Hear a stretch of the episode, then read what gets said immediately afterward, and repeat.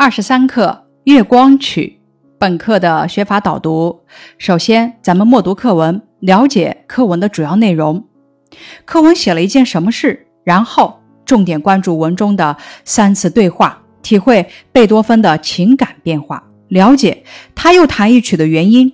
咱们结合课文的第九自然段，通过多种方式想象课文描绘的景象，并简单的描述看到的情景，感受。乐曲的美妙，通过朗读把自己的感受表达出来，最后背诵积累。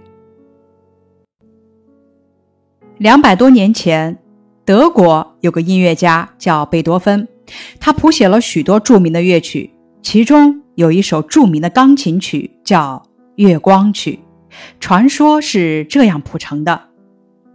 这两句交代了时间、地点、人物、事件。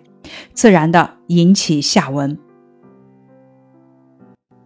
传说说明这件事的来历没有确凿可靠的证据，只是一种传闻。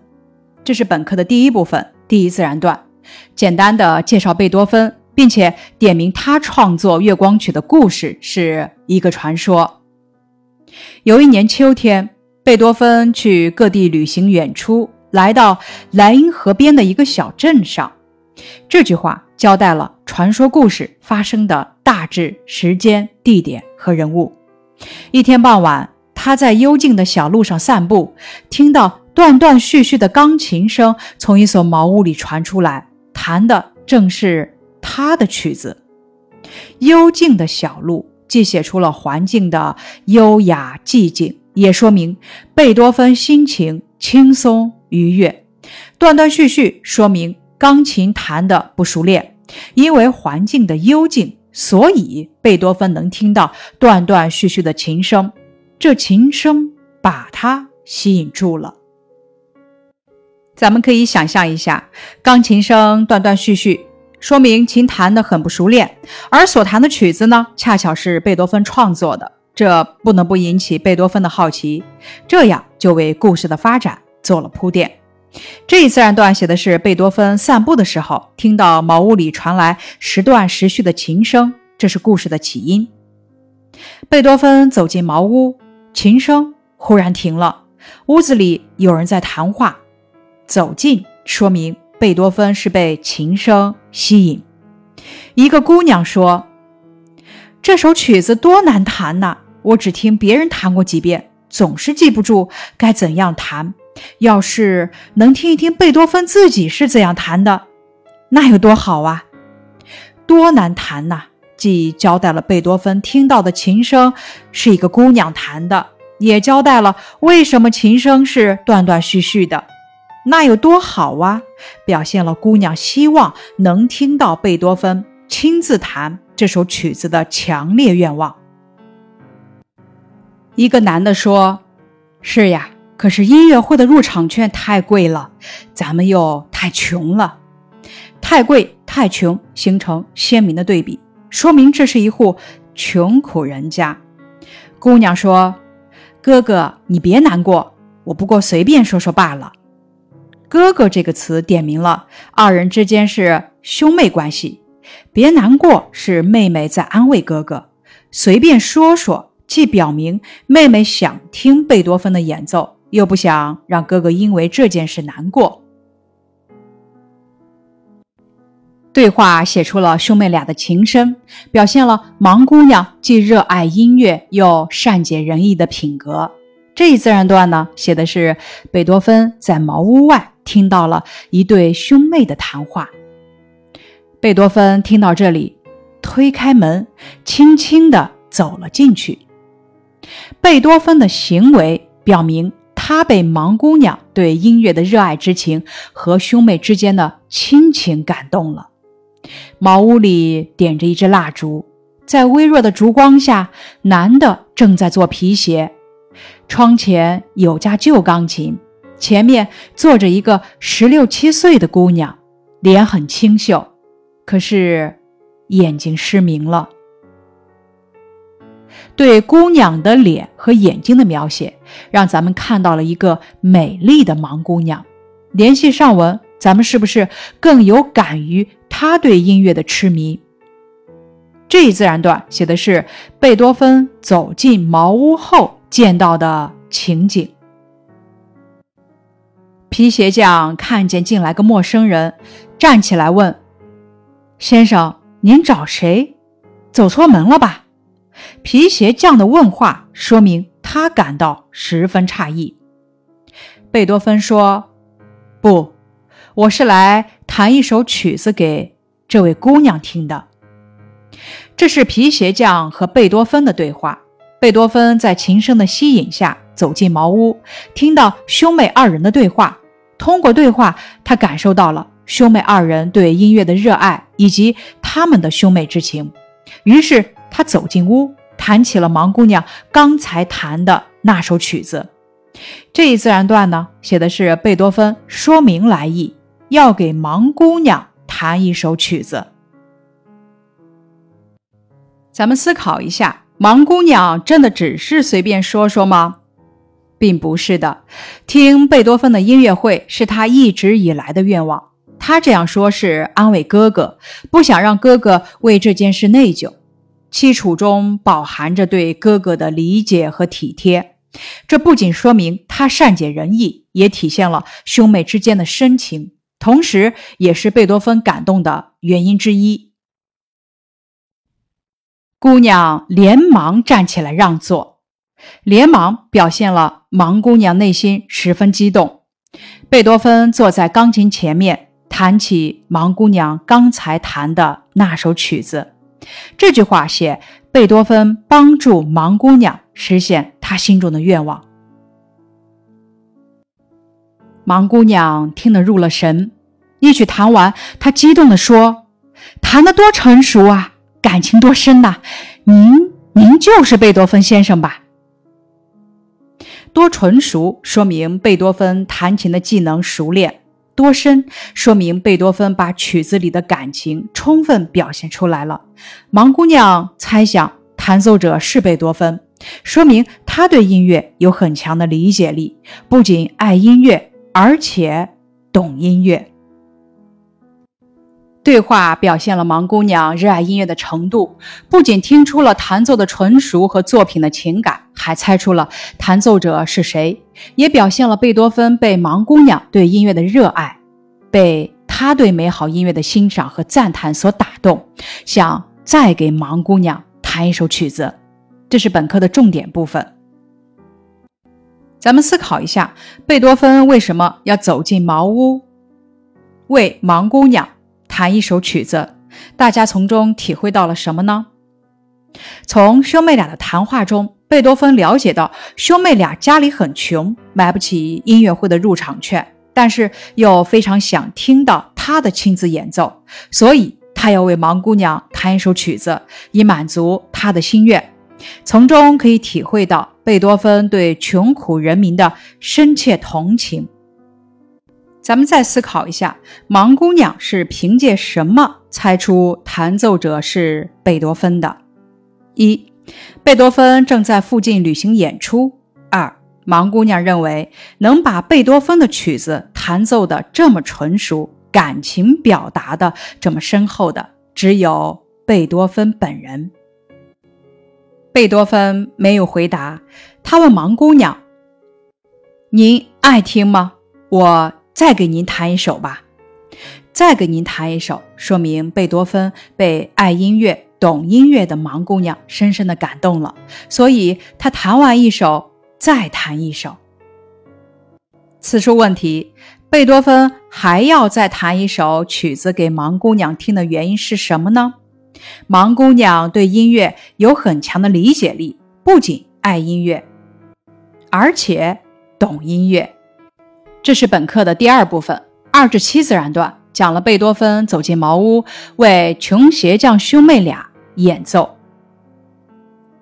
一阵风把蜡烛吹灭了，月光照进窗子，茅屋里的一切好像披上了银纱，显得格外清幽。这两句话描写茅屋内的美好景象，好像披上了银纱，用生动形象的比喻，突出的表现了屋内的清幽。贝多芬望了望站在他身旁的兄妹俩，借着清幽的月光，按起了琴键。清幽的月光下，一切是那么朦胧，那么美，就连破旧的茅屋也显得富有诗情画意。此情此景，深深地打动了贝多芬。他望了望穷兄妹俩，同情之心油然而生，情不自禁地按起琴键来。望了望，借着按起，是对贝多芬动作的描写，说明这首曲子是他专门为兄妹俩弹奏的。这一自然段写贝多芬在对穷兄妹的深切同情下，面对月光触景生情，产生了创作的激情。皮鞋匠静静地听着，这句话写出皮鞋匠的神态。他好像面对着大海，月亮正从水天相接的地方升起来，波光粼粼的海面上霎时间洒满了银光，月亮越升越高，穿过一缕一缕轻纱似的微云。忽然，海面上刮起了大风，卷起了巨浪，被月光照得雪亮的浪花一个连一个。朝着岸边涌过来。皮鞋匠听着贝多芬的琴声，联想到海上明月升起的绮丽画面。第一幅，月亮正从水天相接处升起，海面上洒满了银光。此刻音乐悠长舒缓。第二幅，月亮越升越高。天空出现了一缕一缕轻纱似的微云，随着景象的变化，音乐气势逐渐增强，曲调出现转折。第三幅，从忽然海面上刮起了大风，到朝着岸边涌过来，强音乐骤然响起，气势凶猛，音乐高昂激越，节奏越来越快。多么美丽的画面，多么丰富的联想！清新梦幻的境界，优美和谐的曲调，让咱们不得不叹服贝多芬高超的技艺。皮鞋匠看看妹妹，月光正照在她那恬静的脸上，照着她睁得大大的眼睛，他仿佛也看到了，看到了他从来没有看到过的景象。月光照耀下的波涛汹涌的大海，他仿佛也看到了，是指皮鞋匠看着陶醉在琴声中的妹妹，从妹妹专注而平静的神情中产生的感觉，感觉妹妹也和自己一样被琴声带到了月光下的大海边。实际上呢？盲姑娘是看不见这样的景象的，但是啊，她懂音乐，能够感受到贝多芬弹奏的内容。琴声带给了兄妹俩无穷无尽的想象，这正是他们所向往的情景。这是本课的第三部分，八九两个自然段，描写了贝多芬即兴创作《月光曲》的情景。兄妹俩被美妙的琴声陶醉了。等他们醒过神来，贝多芬早已离开了茅屋。他飞奔回客店，花了一夜功夫，把刚才弹的曲子《月光曲》记录了下来。美妙的琴声让兄妹俩深深陶醉。等他们醒过神来，贝多芬早已离开了茅屋，体现了音乐艺术的巨大感染力。通过飞奔，咱们能够体会到。贝多芬想记录曲子的急切心情，这是本课的第四部分第十自然段，讲了贝多芬奔回客店记录曲子。本课的问题总结，咱们品读课文的第二部分内容，思考一下文中共写了几次对话，都是谁与谁的对话？通过他们的对话，你体会到了什么？对话第一次对话，人物姑娘与哥哥。体会兄妹手足情深，盲姑娘既热爱音乐又善解人意。第二次对话人物皮鞋匠与贝多芬，体会贝多芬被热爱音乐的贫穷姑娘所打动。第三次对话人物：姑娘与贝多芬。体会：盲姑娘既热爱音乐又懂音乐，贝多芬被打动了。那文中的三次对话有什么作用呢？文中的三次对话叙述了贝多芬即兴创作《月光曲》的具体背景。描写精彩，语言简练，饱含皮鞋匠兄妹和贝多芬的情感，揭示了贝多芬弹完一曲又弹一曲的原因，推动故事的发展。咱们再品读三十六自然段，想一想，贝多芬为盲姑娘弹了一曲的原因是什么呢？盲姑娘很贫穷，盲姑娘很懂事，盲姑娘双目失明，很不幸。盲姑娘热爱音乐，贝多芬觉得遇到了知音，抑制不住激动的心情，所以为盲姑娘弹了一曲。咱们联系上下文，想一想贝多芬的心理变化过程是什么？当贝多芬听到有人正在断断续续地弹他的曲子时，心里有些触动、好奇；当听到盲姑娘说，我不过随便说说罢了时，心里有些感动。当听到姑娘激动地说：“弹得多纯熟啊，感情多深呐！您，您就是贝多芬先生吧？”时，贝多芬内心十分激动。咱们再回顾第八自然段，想一想下面的问题。问题一，请大家说一说文中的两个清幽是什么意思？第一个清幽。是指清亮的月光下，茅屋里的一切是那么朦胧，那么安静。第二个清幽是指月光的柔美。那再思考一下，贝多芬又弹奏一曲的灵感来自哪里呢？环境因素，月光照进屋子，茅屋里的一切好像披上了银纱。情感因素。望了望站在他身旁的兄妹俩，咱们结合课文的第九自然段，说一说课文描绘了月光曲表现的哪些画面。这段文字具体描写了兄妹俩听着贝多芬的琴声，联想到海上生明月、风起浪涌的绮丽画面。课文描绘了月光曲表现的以下四幅画面。一，月亮刚从水天相接处升起，海面上洒满了银光。这是一个平静的大海的月夜。此刻，贝多芬轻轻地按着琴键，音乐清幽舒缓。二，月亮越升越高，天空出现了一缕一缕轻纱似的微云。随着天气的变化，音乐逐渐增强，曲调出现了波折。三。忽然，海面上刮起了大风，卷起了巨浪，强音乐骤然响起，浪花涌过来，气势凶猛。音乐高昂激越，节奏越来越快。四，月光照耀下的波涛汹涌的大海，是皮鞋匠看着妹妹的神态产生的联想。这时，音乐的曲调抑扬顿挫。铿锵有力。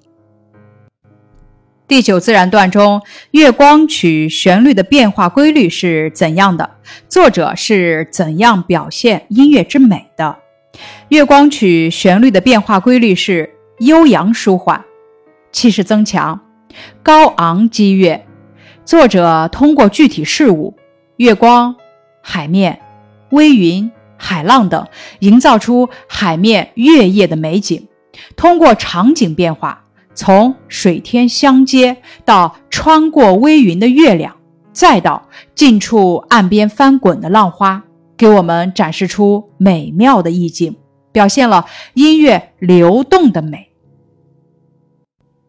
为什么贝多芬弹完第二首曲子，没有向兄妹俩告别，就飞奔回客店去了呢？因为贝多芬想赶快把他即兴创作的曲子记录下来。大家思考一下，文章为什么以《月光曲》为题？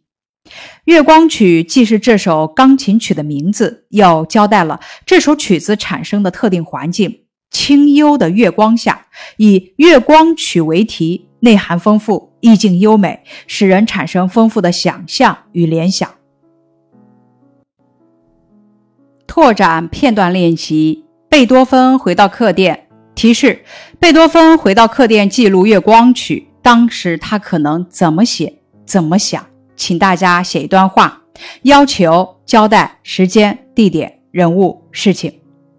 示例：贝多芬回到客店，坐在书桌旁，拿起笔，开始记录《月光曲》的谱子。这时，他想起了刚才弹《月光曲》时想到的场景：月光正从水天相接的地方升起来，微波粼粼的海面上霎时间洒满了银光，月亮越升越高。穿过一缕一缕轻纱似的微云，忽然海面上刮起了大风，卷起了巨浪，被月光照得雪亮的浪花一个连一个朝着岸边涌过来。就这样，贝多芬创作了一首《月光曲》。拓展小练笔。贝多芬回到客店，他在记录《月光曲》的过程中，联想到了一些什么情节，促使他完成了这个不朽的乐曲？展开联想，写一写贝多芬创作的场景，三百字即可。示例：《月光曲》的问世。那是一个月色如洗的夜晚，贝多芬演出结束后，在幽静的小路上散步，心情悠闲，就像波光粼粼的海面上洒遍了银光。忽然，他听到断断续续的钢琴声从茅屋里传出来，这正是他谱的乐曲。一股无形的力量推动他走进茅屋，他看到了穷兄妹俩，听到了他们的谈话，同情、爱怜之感油然而生。他的心中仿佛是幽静的海空，穿过缕缕微云，并情不自禁地弹了一曲。盲姑娘听得入了神。尤其是他立刻判断出弹琴的就是贝多芬先生。贝多芬走出盲人兄妹的家，心情久久不能平静。可怜的兄妹俩，他们是多么热爱音乐啊！多可爱的盲姑娘，她虽然穷，却这样爱好音乐，而且竟有这样高的音乐理解水平、欣赏能力。这时，贝多芬激动不已，感情的波涛终于冲开闸门。奔腾翻滚，贝多芬疾步奔回客店，拿起纸和笔，把胸中翻滚的巨浪记录下来，然后在钢琴前面以澎湃的激情弹起了这支曲子。海面上刮起了大风，卷起了巨浪，朝着岸边涌过来。听到这支曲子的人都有这样的感觉。